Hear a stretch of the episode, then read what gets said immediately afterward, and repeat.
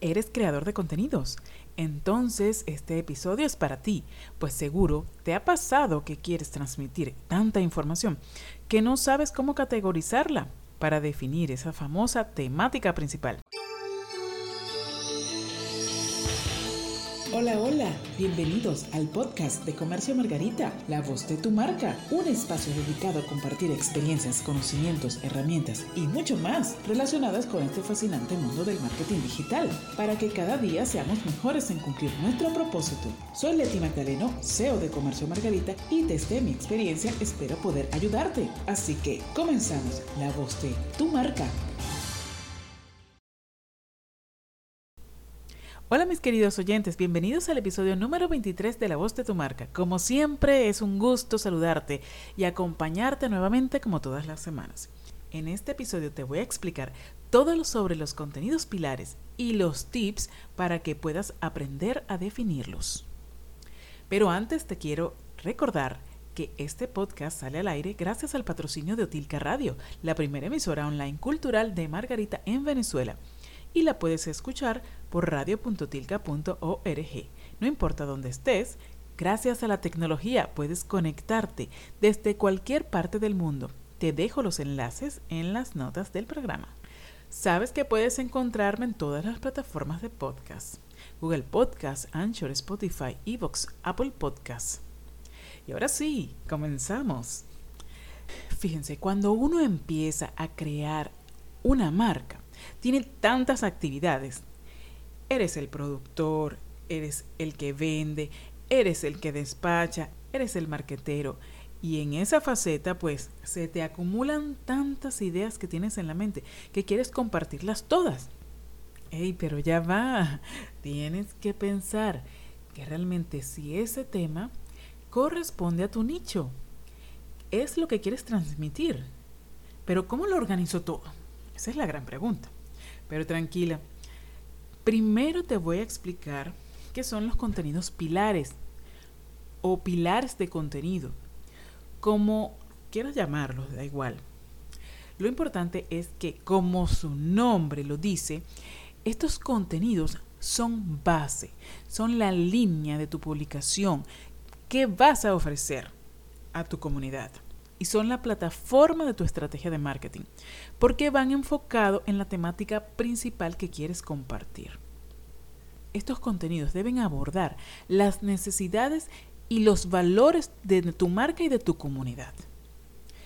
Es decir, qué es lo que quieres ofrecer y qué es lo que realmente tu público necesita. Y ellos persiguen los objetivos específicos de cada contenido, que son educar, entretener, ayudar y promocionar. Entonces, lo primero que debes hacer es responderte estas preguntas. Como ya lo comenté en otro episodio, debes tener en cuenta siempre el qué problema resuelves, es decir, cuál es la necesidad de tu audiencia. Como segunda pregunta que debes hacerte es qué quieres que la gente conozca de tu marca. ¿Cómo resuelves ese problema? Una vez analizado esto, haz una lista de todas esas ideas, sin dejar por fuera ninguna. Y luego categorízala en mínimo cuatro temáticas principales de acuerdo a tu nicho. O sea, la idea de los contenidos pilares es que desarrolles esas temáticas y vayas midiendo cuán efectivas están siendo. Luego, Depende de los resultados, bueno, puedes redefinir por si no te funciona alguna, pues cambias por otra temática.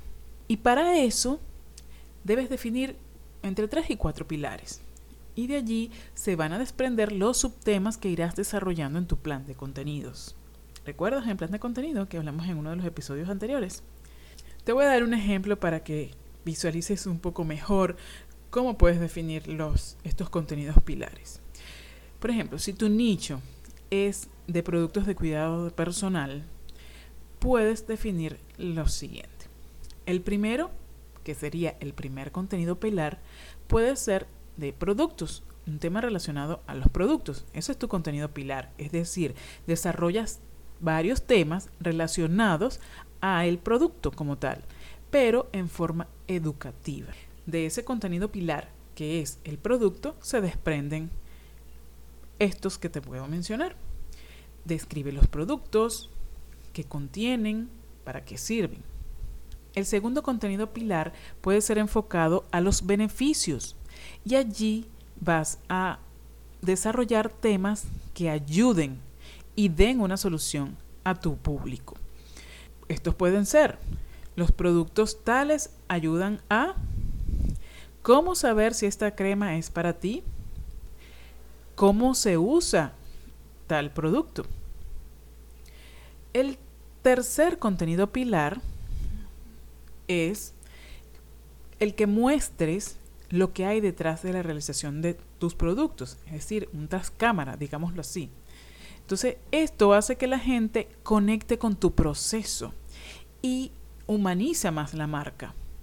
Entonces, estos contenidos que se desarrollan de este contenido pilar son el proceso de realización, un antes y un después, y hablarles un poco de ti, que también es importante.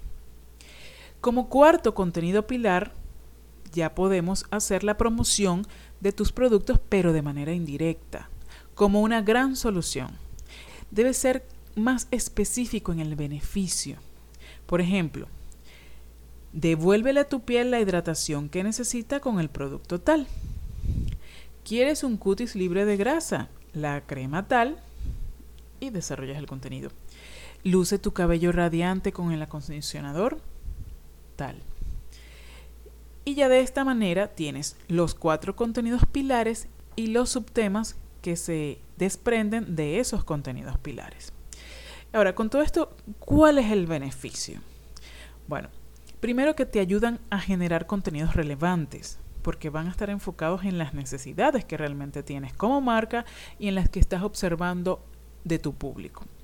Te ofrecen estructura, es decir, sabes de qué vas a hablar, tienes una idea de qué puedes desarrollar a lo largo de un tiempo determinado.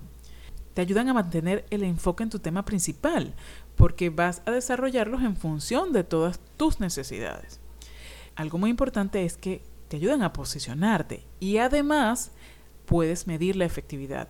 Con eso vas a poder observar cómo está interactuando tu público con esos contenidos y con esos temas en específico.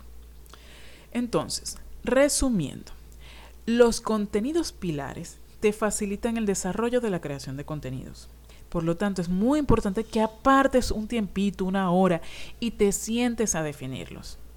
Al principio quizás te parezca confuso y sientas que los contenidos que educan son los mismos que dan solución, pero solo haciéndolo podrás conectarte más con la estrategia y así eh, irla implementando con eficiencia. De verdad que te lo digo por experiencia. Cuando yo me senté a definir mis contenidos pilares, tuve mayor claridad en lo que quería comunicar. Así que si estás interesado en una plantilla donde puedas vaciar tus contenidos pilares y hacer toda una temática en función de ellos, pues envíame un DM y con mucho gusto te la enviaré. Hasta aquí el tema de hoy. Nos escuchamos en el próximo podcast. Recuerda que puedes escribirme al Instagram. Búscame como arroba comercio mgta. Si encuentras valor a este contenido, compártelo. Este podcast es patrocinado por Otilca Radio, música de Venezuela para el mundo. No dejes de escucharme la próxima semana que estaré compartiendo contenido de mucho valor pensado para ti. Hasta el próximo podcast. Chao, chao.